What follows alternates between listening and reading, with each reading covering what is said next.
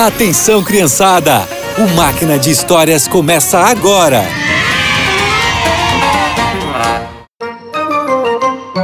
Olá, crianças! Nós podemos fazer o bem, mesmo quando outras pessoas não são bondosas com a gente, sabiam? É o que vamos aprender na história de hoje. Saul não gostava de Davi, pois sabia que Deus o ungiu como rei de Israel em seu lugar. E por várias vezes o rei tentou fazer muito mal a Davi. Então o jovem passou a fugir. Davi, o rei descobriu a nossa localização. Precisamos sair daqui logo. Certo, então é hora de desmontar o acampamento e a gente vai se esconder no deserto de Enged. Lá é um ótimo lugar. Sim, sim, além do oásis, lá tem muitas cavernas que serão bons esconderijos pra gente. Enquanto Davi, sua família e seus homens fugiam mais uma vez, o rei Saul recebeu uma informação. Majestade, esse homem quer falar com o senhor. Ele disse saber onde está Davi. Hum, eu também sei, mas deixe ele falar. Davi fugiu outra vez. Como assim? Isso mesmo, Majestade. Ele e seus homens fugiram para o deserto de Enged. Você tem certeza? Tenho. Eu mesmo vi ele indo para lá. Agora eu pego Davi e acabo com ele. Obrigado por me informar. Você será muito bem recompensado.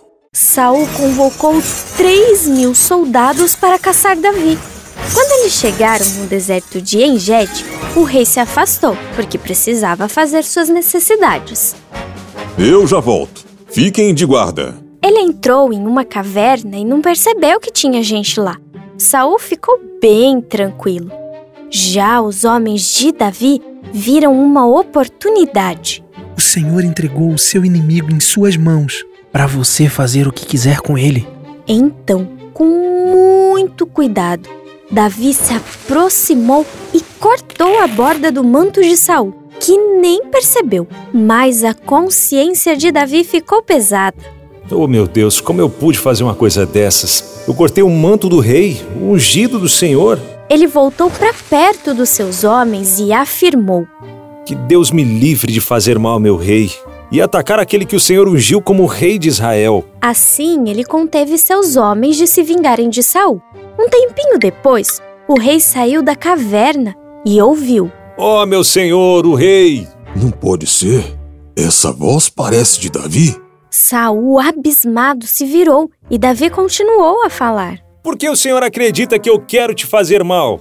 Você pode ver que não é verdade. Nós estávamos na mesma caverna e eu não fiz nada contra o senhor. Eu. eu. eu. eu não acredito. Então veja, meu rei, o que eu tenho aqui em minhas mãos.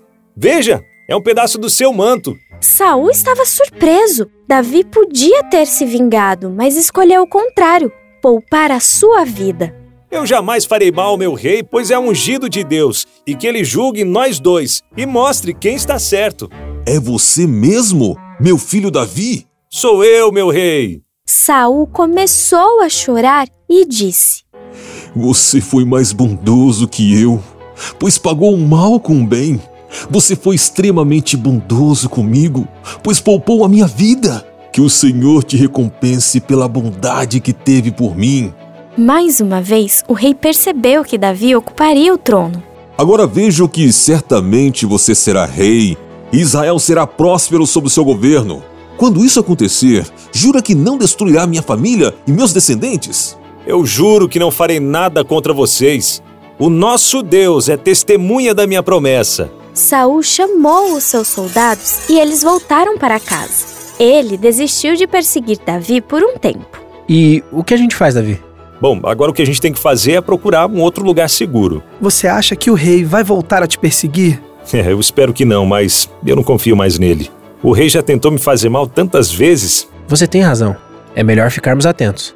Davi escolheu pagar o mal com o bem, como Deus quer.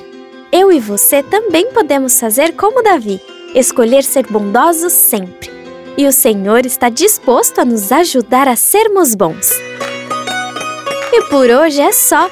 Que vocês tenham um excelente dia e nos encontramos no próximo Máquina de Histórias.